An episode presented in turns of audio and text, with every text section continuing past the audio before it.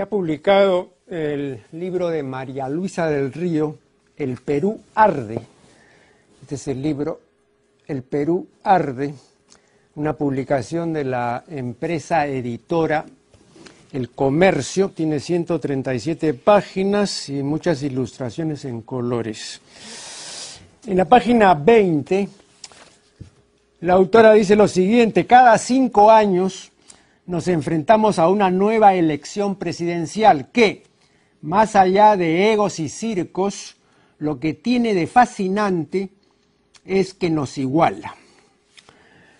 Bueno, salvo esta declaración, que por supuesto no comparto, eh, porque para mí eh, el igualamiento o el igualitarismo democrático no me parece fascinante, sino terrible, y las razones de esto las he expuesto en el capítulo 22 de mi libro más reciente titulado Smorgasbord.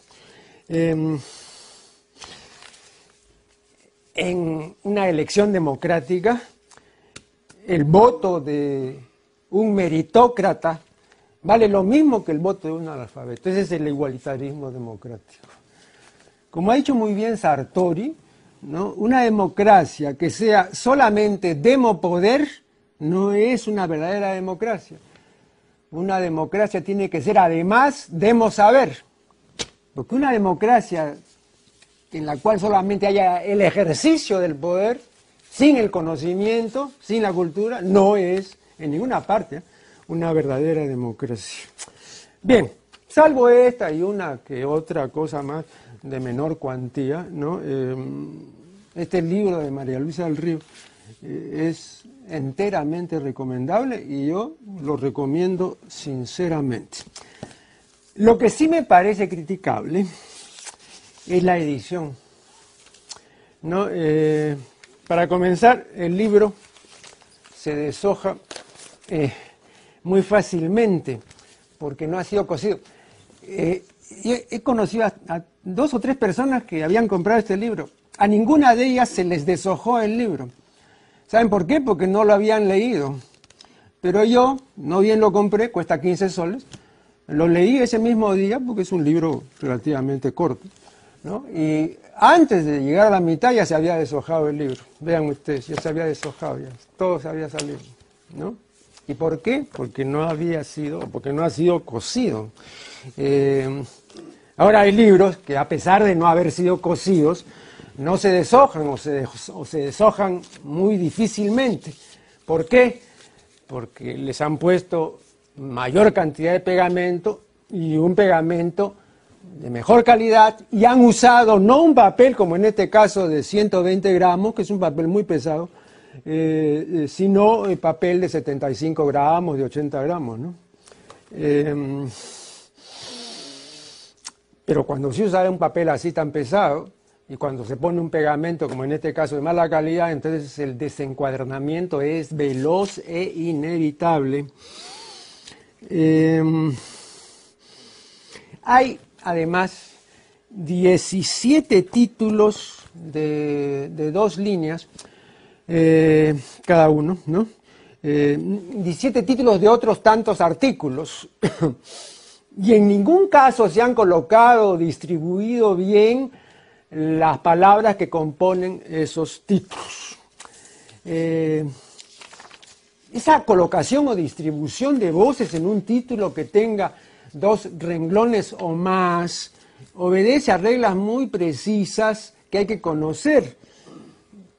Aquí se desconocen esas reglas y entonces sencillamente en, una línea se ponen todas las palabras que entren en esa línea y, en la siguiente todas las que entren y así, ¿no? Ese no es ningún criterio. Em, repito, hay reglas justas para esto y yo me he ocupado del asunto en un capítulo de mi libro Lexicografía, que está aquí, este es el libro Lexicografía, en la página 649 eh, hay un texto ahí acerca de las títulas de las reglas concernientes a las titulaciones y a las subtitulaciones. Eh, por último, en este libro El Perú Arde, hay líneas viudas en las páginas 38, 39, 48, 60, 78, 98, 109, 112, 116, 119 y 122. En total, 11 líneas viudas. Vean, una sola línea viuda afea completamente un texto. Imagínense ustedes 11 líneas viudas, ¿no? Bueno. Eh, ahora yo creo que la presencia de, líneas viudas ¿no? es reveladora de una incuria editorial que conviene urgentemente corregir. ¿eh? Eso es una negligencia indisculpable. Se ven a cada rato las líneas viudas en revistas de gran circulación y también en diarios de gran circulación, donde no tienen pues, la más remota idea de lo que es la composición de un texto. Bien, de modo que, insisto. Eh, recomiendo, y quizá mi recomendación, vean, quizá mi recomendación tenga algún valor, porque yo no conozco a María Luisa del Río.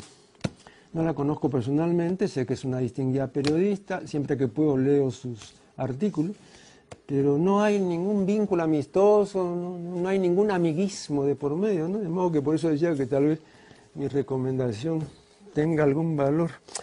Bien, eh, eso en lo que concierne a este libro. También se ha publicado el libro de Marta Hildebrand titulado Mil palabras y frases peruanas. Este es el libro de Marta Hildebrand, Mil palabras y frases peruanas.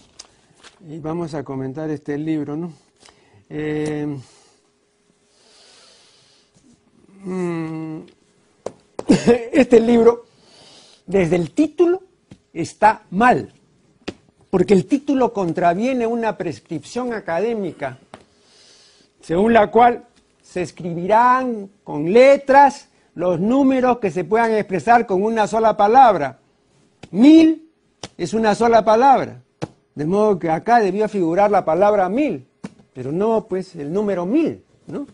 Eh, que no solamente es una impropiedad, sino que además es una manifestación palmaria de mal gusto, ¿no? de inelegancia. y sorprende pues eh, una lingüista tan distinguida como la señora Marta Hildebrand, que ella haya permitido, porque de repente esto ha sido sugerencia del editorial, ¿no?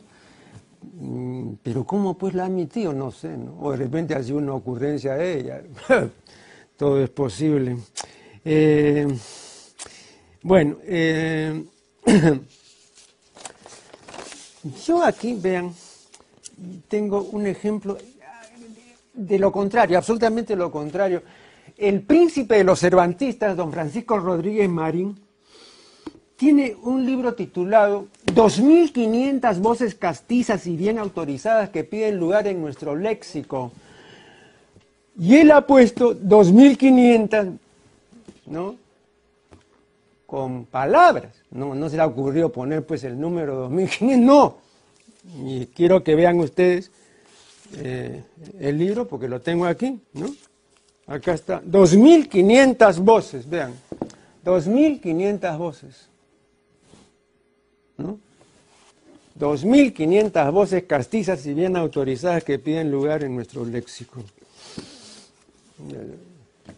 Francisco Rodríguez Marín, pues, no solamente fue el príncipe de los Cervantistas, tiene una edición del Quijote notable, en 10 tomos, ¿no? Notable. No, no solamente pues, fue el príncipe de los Cervantistas, sino que una persona que tenía buen gusto, pues, una persona que tenía elegancia, pues. Bien, eh, y era pues una hablista, evidentemente, ¿no? Ahora, eh, la página 91, la autora dice que la palabra cojudez significa Minucia y tontería. Bueno, informo a la lingüista Hildebrand que la palabra cojudez no tiene dos significados, sino cinco. Me sorprende pues, que no haya puesto los otros, ¿no? Cualidad de cojudo, necedad y tontería, cosa insignificante, cosa de mala calidad y situación o asunto difícil y complicado, embarazoso, espinoso, ¿no? Y pendiente de resolución incierta, ¿no? Hay al respecto un texto muy interesante de Montesino, de Vladimiro Montesino, eh, que dice textualmente lo siguiente, si la cojudez es así, es mejor que hoy presente su renuncia al jurado y que se vaya, hermano. O sea, si la situación es así tan difícil, tan, tan complicada, hermano, que se largue, hermano. Eso dice Montesinos, ¿ah? pero usa la palabra cojudez para denotar eso. Entonces ese es un significado bien importante de cojudez, pero por supuesto el diccionario de la academia no lo recoge, ¿no?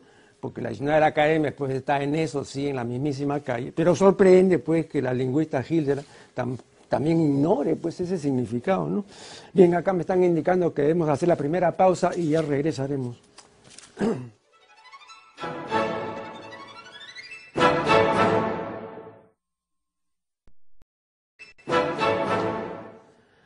Bien, estamos eh, comprobando eh, la pertinencia o no de lo que expone la lingüista Hildebrand acerca del vocablo cojudez.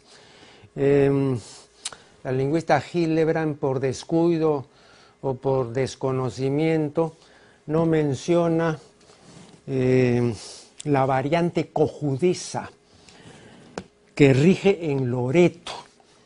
El primero que me informó de esto fue Luis Ángel Pinasco.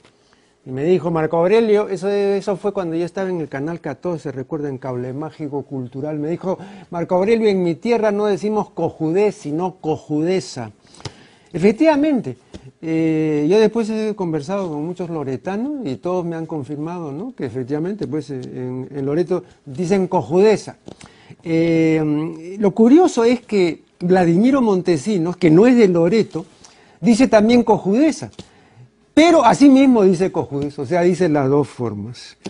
Porque Montesinos es de Arequipa, ¿no? Y en Arequipa no se dice cojudeza, pero en Loreto sí. Eh, Juan Álvarez Vita, en su diccionario de peruanismos, registra la palabra cojudeza. Este es el diccionario de peruanismo de Juan Álvarez Vita, la segunda edición, Ahí está la palabra cojudeza. Eh, también Juan Álvarez Vita incluye en su diccionario los términos eh, cojudogenia y cojudógeno. Cojudógeno es el que genera cojudez, el que la favorece, ¿no? Y cojudogenia es el proceso en cuya virtud ¿no? se origina o comienzan a proliferar las cojudeces. Esos son términos de mi autoría, dicho pues.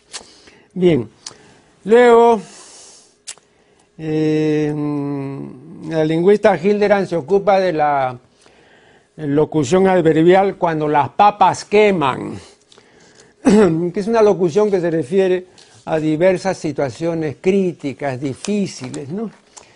Eh, a, diversas cojudeces en la quinta acepción de, la palabra cojudez, ¿no? O sea, situación complicada, difícil.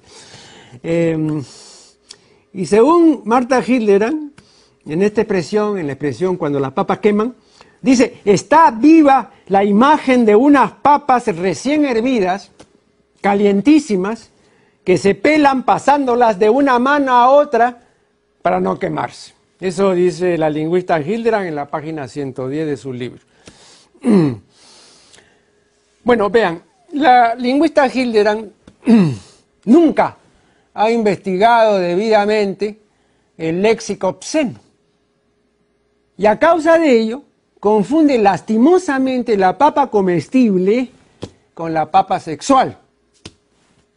No tiene nada que ver la una con la otra. Y ha creído de que esta papa, de cuando las papas queman, es la papa comestible por eso se imagina pues que en la cocina cuando están recién hervidas, calientísimas, no uno se las pasa.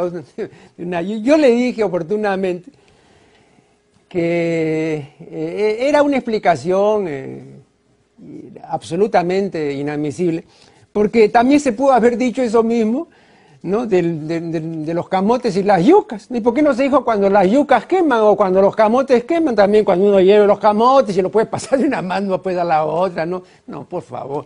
Esa es una explicación disparatada, completamente disparatada. Y llama la atención pues, de una persona que es tan versada como la lingüista Hilder. Eh, lo que pasa es que, claro, es fácil confundir una papa comestible, la papa comestible con la papa sexual, porque son homónimos. Pero son homónimos, o sea, palabras que se escriben igual, son homónimos de distinto origen, tienen étimos distintos. La papa comestible es bosquechua, la papa sexual viene, es una variante de papo, una de cuyas acepciones eh, eh, se refiere al órgano sexual femenino, a su parte externa, o sea, a la vulva. y este papo viene de papar, ¿no? Y papar viene del latín papare. Papar es comer cosas blandas que no requieren de masticación, como pureza y mazamorras, ¿no?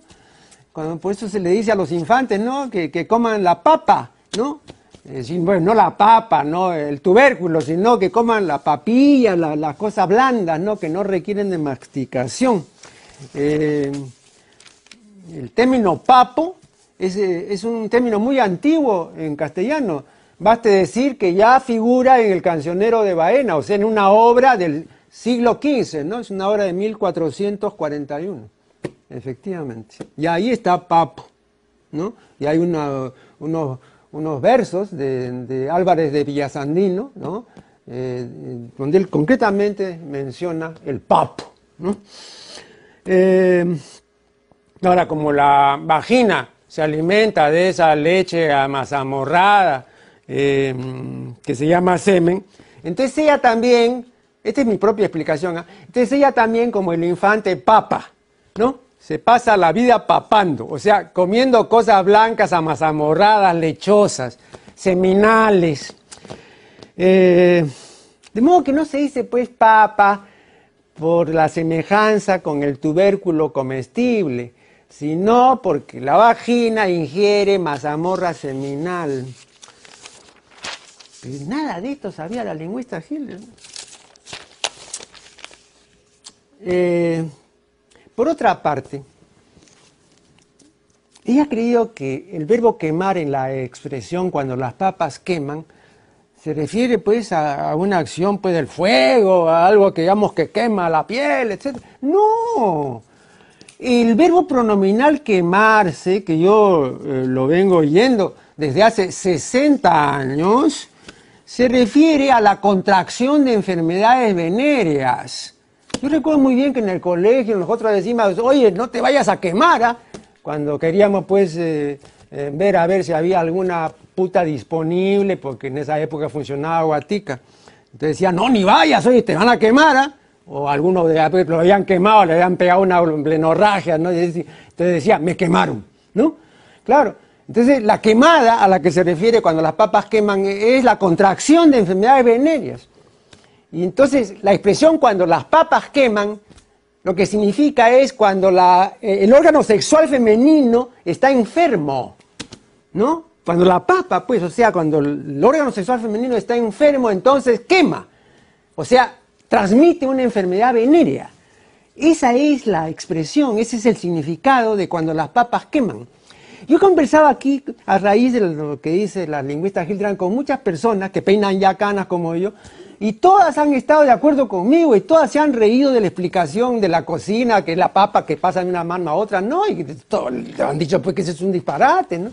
Y sabían todos, ¿no? De esto de que, oye, no te vayas a quemar, ¿ah? o si no, oye, ya me quemaron, ¿no? O sea, ya me transmitieron pues una blenorragia, una, una enfermedad sexual, ¿no? Eso es quemarse, ¿no? Y esa acepción figura en el diccionario de Juan Álvarez Vita. Pero de eso no sabía nada la lingüista Hildebrand. Y entonces me viene con aquello de que el tubérculo que la cocina uno se la pasa de una... No, ese... ¡Qué barbaridad! Bueno, eh, luego en la página 45, Marta Hildebrand hablando del blue jean, dice que la forma original inglesa es blue jean así, sin S. Falso. La forma original inglesa es con S porque no es pantalón azul, sino pantalones azules. Y si no me cree, que consulte pues el diccionario Webster, que es un diccionario muy autorizado la lengua inglesa, o que consulte el diccionario de Oxford, que todavía es más autorizado. Y va a ver que la forma original dice blue jeans, con S. Pero acá figura sin S. Es un error, pues eso debe ser corregido. Porque claro, como ella tiene autoridad lingüística, entonces le van a decir, no, pues como dice la lingüista Hildebrand, es sin S. No, pues es con S, en el original es con S, pues acá está sin S, pues. Es un error, pues. Luego, en la página 185, Marta Hildebrand, al ocuparse del vocablo invíbito, dice textualmente, va cayendo merecidamente en desuso. Vean, entre nosotros, el único que ha investigado debidamente el vocablo invíbito soy yo, y le he consagrado un estudio a invíbito. Eh, y la verdad es que no acierto a, a, descubrir eh, por qué eh, tiene un merecido desuso este vocablo. No. De modo que pido con todo respeto a la lingüista Marta Hildebrand, ¿no? que me explique por qué es merecida la obsolescencia de la palabra invíbito. yo creo que le va a costar eh, si es que tiene a bien aceptar mi, instancia, le va a costar mucho demostrarme ¿no? Eh, que es merecida la obsolescencia de invíbitos. ¿no? No, no, no, no, veo por qué es merecida la obsolescencia de invíbitos, no. Y le va, repito, a costar mucho demostrar eso. Uno no puede hablar por hablar, pues no, si uno dice es merecida que haya eh, que se haya convertido en término obsoleto esto, bueno, hay que demostrar por qué es merecido, pues, pero no decir nomás. ¿Y por qué merecía la obsolescencia de Invíbito? No sé. luego, en la página 215, Marta Hilderan se ocupa del término meritocracia. Le informo que en inglés la primera documentación de meritocracia es de 1958, año en que se publicó el libro de Michael Young titulado The Rise of Meritocracy. Voy a mostrar inmediatamente el libro, es este libro, The Rise of Meritocracy. La aparición o el surgimiento de la meritocracia. Hay traducción eh, castellana de este título y la traducción del título es una barbaridad. Han puesto el triunfo de la meritocracia. Vean, el triunfo de la meritocracia. Rise no es triunfo, sino aparición, surgimiento. Bien, eh, o sea que también en inglés es un término que tiene apenas 50 años. Y en español la primera documentación es de 1964. ¿no? Eh, bueno, esto es simplemente para información de la lingüista Hildebrand. Eh, después se ocupa de la Ah, pero me están indicando que debemos hacer acá una nueva pausa, entonces ya regresaremos.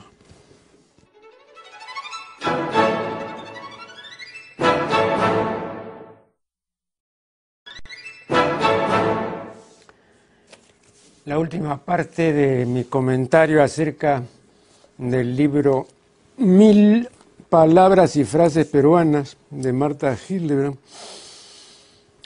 en lingüística se dice contracción del juntamiento de dos voces para formar una sola.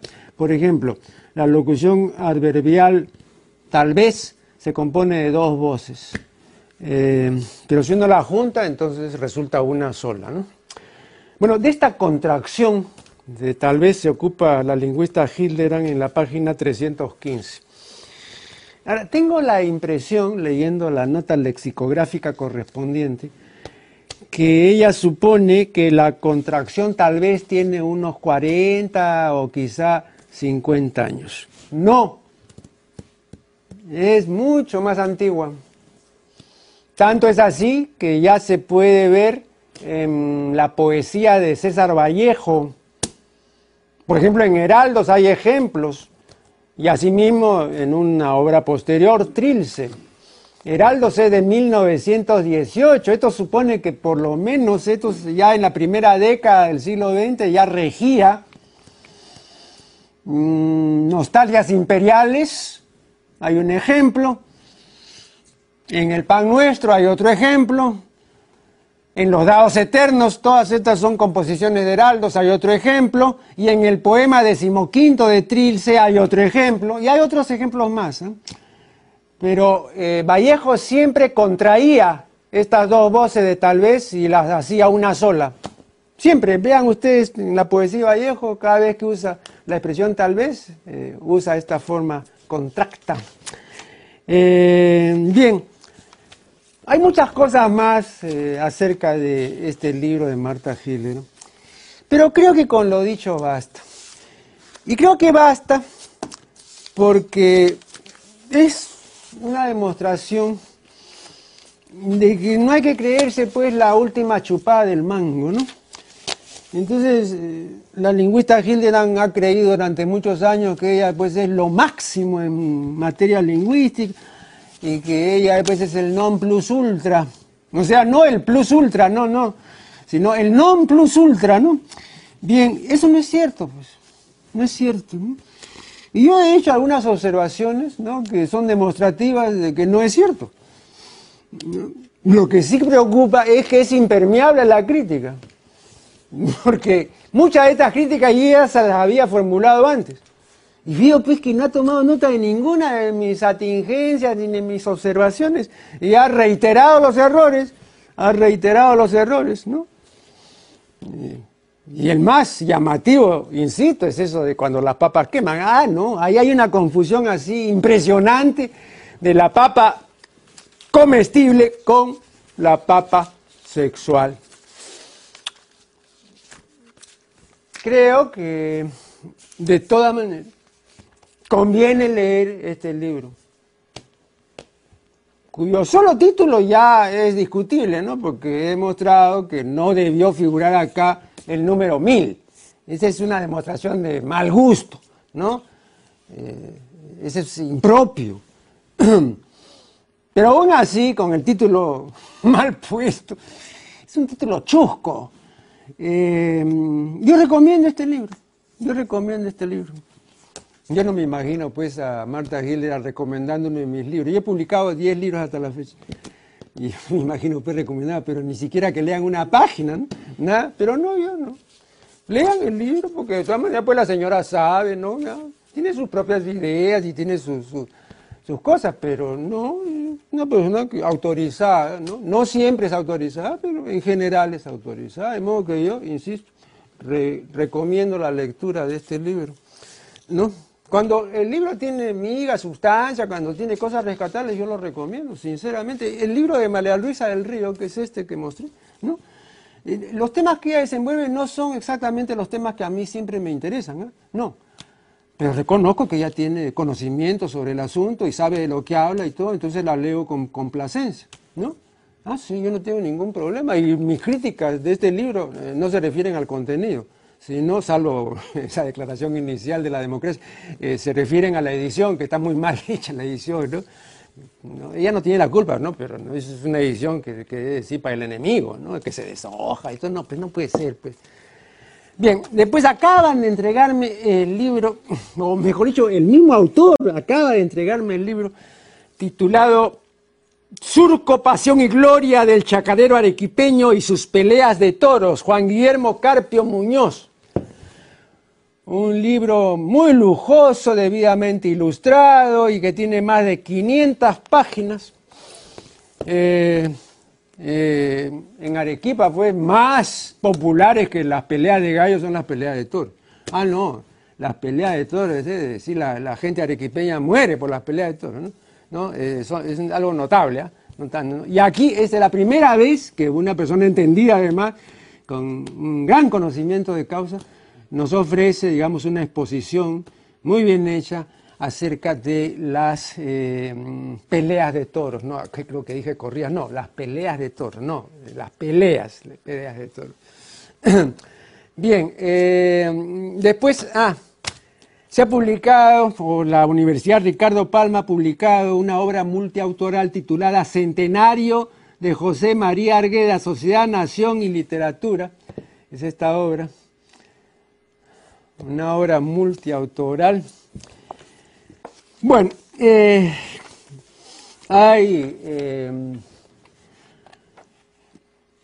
autores de, realmente de prestigio y de valía, y hay otros que, bueno, están ahí, que no se sabe exactamente por qué están, ¿no? Porque no son especialistas en, en arguedas, ¿no?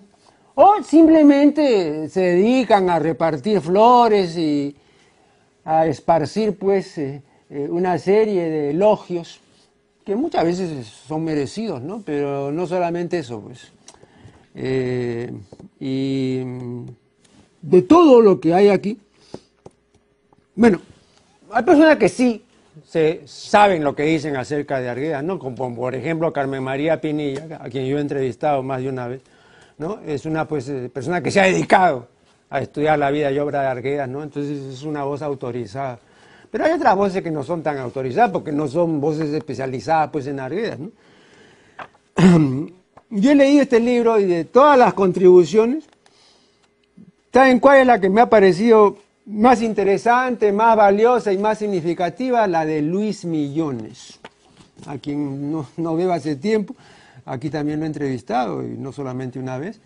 Es un antropólogo, un gran conocimiento, además tiene una simpatía natural, etc. Y en este caso, es de todos los contribuyentes, ¿eh? el único, porque yo he leído todo el libro y no hay otro ejemplo, es el único que tiene acá un juicio crítico acerca de Dios. ¿no? Eh, y eso sí me gustó, porque creo que está, están bien pues los elogios y todo, sí, pero también tienen que venir las críticas. Pues, ¿no? y, y él expone varias críticas pero hay algo aquí que no he visto en otros autores. No, no es que sea una novedad, pero otros autores no, lo han expuesto. Eh, se refiere al hecho de que Arguedas no va a pasar nunca a la historia de la antropología ni de la etnología del Perú como un investigador como un académico, como un estudioso, nunca. Porque a él le interesaban otras cosas, que eran cosas significativas, y tuvo que decir cosas significativas acerca de esas otras cosas. Pero él no era, pues, de enfrascarse en la lectura de libros, ni de tratado de, de, antropología, ni estar al tanto de las últimas corrientes en ciencias sociales, no. Incluso por ahí yo recuerdo haber leído que él mismo confesó que los últimos libros había leído a fines de la década del 1940, algo así, que después había visto pues un libro cada cinco años, ¿no? O sea que eh, en materia de libros, de monografía, de, ese no era su fuerte, ¿no? Y, Millones cuenta, y eso, y Millones tiene mucha razón, y eso a los académicos, a los teóricos de las ciencias sociales, eso les incomodaba. Y él dice ¿no? que justamente en conversatorios, en, eh, reuniones con académicos y con, investigadores, cuando le tocaba el turno a Arguedas, eso lo refiere, lo refiere Millones, ¿no? Cuando le tocaba el turno a Arguedas, ¿no? Y entonces todo el mundo esperaba pues alguna exposición académica algún punto importante en ciencias sociales. Entonces él se limitaba a leer uno de sus relatos. ¿No? Y así pues eh, ha ocurrido varias veces, según lo testimonia Millones. Eh, y decía, pues bueno, discúlpeme, pero lo otro, lo de las investigaciones y los estudios sesudos y concienzudos, yo se lo dejo a los sabios. Él llamaba así a los otros investigadores, los llamaba los sabios, ¿no? Pero creo que yo quiero entretenerlos a ustedes, quiero ser ameno, de modo que voy a leer uno de mis, de mis relatos y leía, ¿no? Y muchos de esos relatos efectivamente son amenos, pues, pero no son pues para una reunión académica, ¿no? Pero de esa manera él ¿no? Eh, salía del momento ¿no? de confrontación, digamos, teórica y ya iba por otra ruta. ¿no? Pero el primero que menciona eso es eh, eh, Luis Millones y yo sinceramente recomiendo esta contribución de Luis Millones. También me parece interesante, aunque corta, la contribución de Max Hernández, ¿no? Eh, Y, Max Hernández cuenta que en una ocasión el poeta César Calvo le dijo que en un cumpleaños de Arguedas eh, eh, le dijo Calvo a Arguedas, ¿qué cosa es lo que quisieras recibir o, qué deseo quisieras que se cumpla hoy, el día de tu cumpleaños? ¿No? Eh, y entonces Arguedas dijo enfático, que no vengan los españoles. Ah, esa es una anécdota linda. Así, ¿ah? Que no vengan los españoles. O sea, la imagen del invasor, nada de conquistador, no, se metieron, que no vuelvan. Bien, un nuevo corte, el último, y ya regresaremos.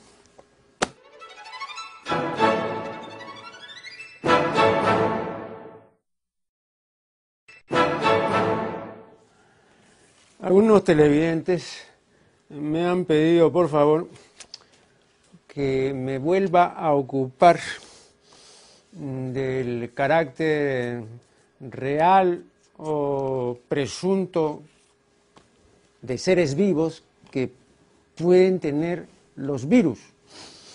Porque me oyeron decir en alguno de mis programas que eso es tema de discusión. Y que a ellos les sorprende mucho que sea tema de discusión porque ellos, los televidentes, han creído siempre como el 95% de la población que los virus son seres vivos.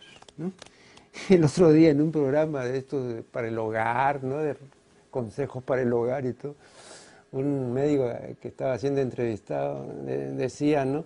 Este, hay que tener con mucho cuidado con, las heridas y con los cortes y todo, ¿no? Porque ahí en cualquier momento se puede meter un virus. Entonces, esa es la creencia, pues, ¿no? De que el virus es un agente que tiene, pues, eh, su propia vitalidad y su propia movilidad. Y entonces, si tienes por ahí, pues, una heridita, bueno, por ahí se te mete, pues, el virus, ¿no? Eh, lamento decirles, pues, que no es así. Y que yo hasta 1963, yo también creía, como la mayor parte de la gente, que los virus son, son seres vivos. ¿no? Yo, estaba seguro. Sobre todo porque en esa época se hablaba mucho del virus del resfriado, ¿no? Que venía cuando viene el invierno, se decía, ¿no? Y entonces cuando no está el invierno, entonces ¿a dónde está el virus? Bueno, y si así no viene, cuidado, cuídate, abrígate, ¿no? O, toma pues este emoliente bien caliente, de, las recetas pues de la abuela. Em, pero nadie iba a dudar pues de que eran seres vivos. Eh, pero ese, ese año, 1963, leí un libro de un biólogo francés, Jules Carle, titulado Los orígenes de la vida. Y uno de los capítulos de, este libro se titula así, eh, interrogativamente, ¿los virus son seres vivos? Y el autor dice que la verdad es que no está muy seguro de que lo sean. Y que el tema se viene discutiendo desde hace ya varios años. Sobre todo se comenzó a discutir más desde el descubrimiento o la aparición del eh, microscopio electrónico, ¿no? Porque en el microscopio óptico no se podían ver los virus. Pero con el microscopio de 100.000 aumentos ya se pudieron ver, pero eso es algo pues, que tiene 60 años o algo así, ¿no? Pero antes no. Yo recuerdo en la década de 1950, por ejemplo, la revista Life, que tenía una difusión mundial y era una revista muy bien presentada, con lindas fotografías en color, eh, dedicó varios números a los virus, porque por primera vez se podían ver los virus, etcétera, ¿no? Y entonces también en esa época también nosotros todavía creíamos que efectivamente existían, pues, ¿no? Como seres vivos. bueno, pero el autor, este francés que yo les menciono, duda, pues, ¿no? del, carácter de seres vivos, ¿no? Y, dice, bueno, para la, para, em, la idea que nosotros tenemos, la idea normal de lo que es un ser vivo, efectivamente no pueden ser seres vivos, pues, ¿no? Porque el virus no se mueve, no respira, no tiene metabolismo, nada, pues entonces ¿cómo va a ser un ser vivo? Y llega a la conclusión, que también es terrible, ¿ah? porque sería en todo caso pues, una forma rarísima de vida, llega a la conclusión de que no son seres vivos propiamente dichos, sino una forma intermedia de vida que está entre la vida propiamente dicha y la materia inerte. Ahora, ¿qué tipo de vida es esa? Muy rara porque varias clases de virus, por ejemplo, ¿no? Eh, el virus de la poliomielitis y el virus que detiene el crecimiento del tomate son cristalizables. Y la cristalización es algo absolutamente contrario a la vida. Lo que significa, pues, tener todas las moléculas iguales. Y eso es incompatible con la vida. Muchos virus también son liofilizables y la liofilización es también completamente contraria a la vida, porque significa quitar el agua a un organismo absolutamente, congelarlo a temperaturas de laboratorio. Ustedes han visto, por ejemplo, algunas vitaminas que vienen liofilizadas, o sea, viene así un pomito con un polvo, ¿no? Bueno, y entonces viene un inyectable que se combina con ese polvo y se pone la inyección, ¿no? entonces, ese, ese polvito es, el, ese, es el resultado de la liofilización. Bueno, imagínense a qué ser vivo lo van a liofilizar, pues poniéndolo a temperaturas, digamos, de congelación y reduciéndolo a polvo sin ningún agua. ¿Qué ser vivo puede vivir pues así, cero, ¿no? Pero el virus sí. Entonces, claro, si el virus es liofilizable, si el virus es cristalizable, no hay ningún ser vivo pues, que sea liofilizable ni cristalizable, ¿no? Entonces, ¿qué tipo de vida es esa? Eh, el asunto se siguió discutiendo y algunos sostenían que, una cosa es el virus, virus, virus, y otra cosa es cuando hay una célula viva que lo alberga, que lo acoge, porque el virus mm, solo no puede hacer absolutamente nada. Tiene que eh, ser acogido por una célula que hace lo que él no puede y que cumple las instrucciones que él trae. ¿Me entienden? pero solo no puede hacer nada. Y se siguió discutiendo hasta los años 70, y en los años 70 se dijo, vean, hay una manera de descomplicar esto, ¿no? ¿Por qué? Porque hasta ahora nosotros hemos estado distinguiendo dos o tres clases de vida. ¿Y por qué todas tienen que ser dos o tres clases de vida? No. Y se pusieron de acuerdo los científicos, los biólogos más eh, autorizados y de renombre, y entonces dijeron, vean, no hay una, dos ni tres clases de vida, hay diez clases de vida. Dos de esas clases de vida son virales. La primera es la vida inteligente y la última la vida molecular. La penúltima es la vida de los virus eh, complejos y la antepenúltima son los virus simples. Entonces, si hay diez clases de vida, entonces lógicamente hay diez clases de muerte. La gente cree que no hay una sola clase de muerte. No, por favor, pues eso, ya no es así. no, ahora hay, si hay 10 clases de vida, son 10 clases de muerte. Pues, Claro. Entonces se llegó a eso. Pero no por eso se admitió que, perdón, no todos los biólogos admitieron que aún así, distinguiendo 10 clases de vida, una de esas clases o dos de esas clases fueran clases virales. ¿no? Eh, yo aquí entrevisté eh, hace un año y medio o algo así al profesor eh, español Jesús Mosterín, que es un destacado científico y filósofo. Y recuerdo perfectamente que eh, le pregunté, profesor Mosterín, ¿los virus son seres vivos, sí o no? Y me dijo, no. ¿Por qué le dije? Porque no pueden autorreproducirse. Y ahora en la biología moderna, todos los biólogos de mayor fuste y renombre dicen que un ser que no puede autorreproducirse no es un ser vivo. ¿Y entonces qué cosa es el virus? Ah, me dijo, es un conjunto unitario de instrucciones que se efectivizan mediante procesamiento celular. O sea, una vez que esas instrucciones... Es como el... Em, en el caso del virus informático, perdón, o, en el caso, digamos, de la informática, con un programa, ¿no es cierto? El programa solo no, no sirve para nada. Pero si usted lo mete en la célula, en este caso en la computadora, entonces sí le sirve, pues, ¿no? Igual, pues, ¿no? Entonces el virus como conjunto unitario de instrucciones no, hace nada.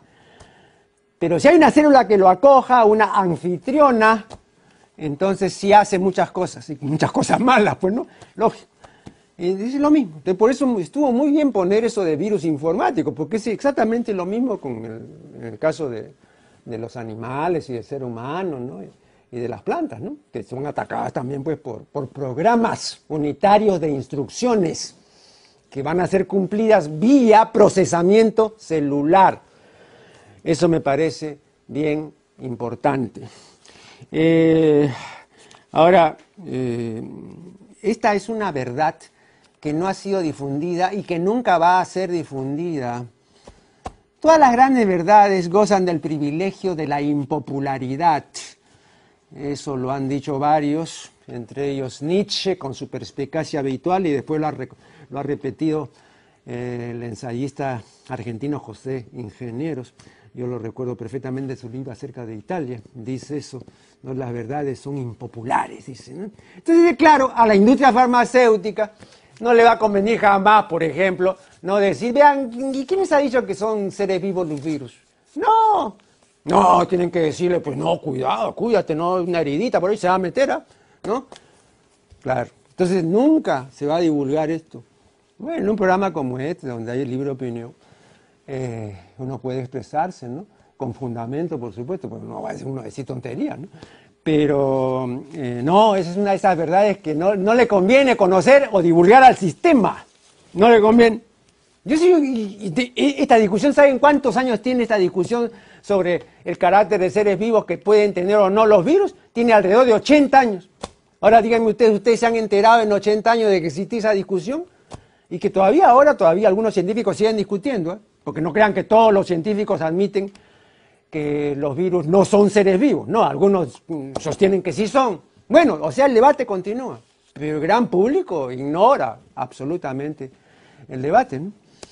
Entonces, bueno, eh, el asunto es así, es un, los virus son un conjunto unitario de instrucciones que van a ser efectivizadas mediante procesamiento celular, pero no son, censo estricto, seres vivos.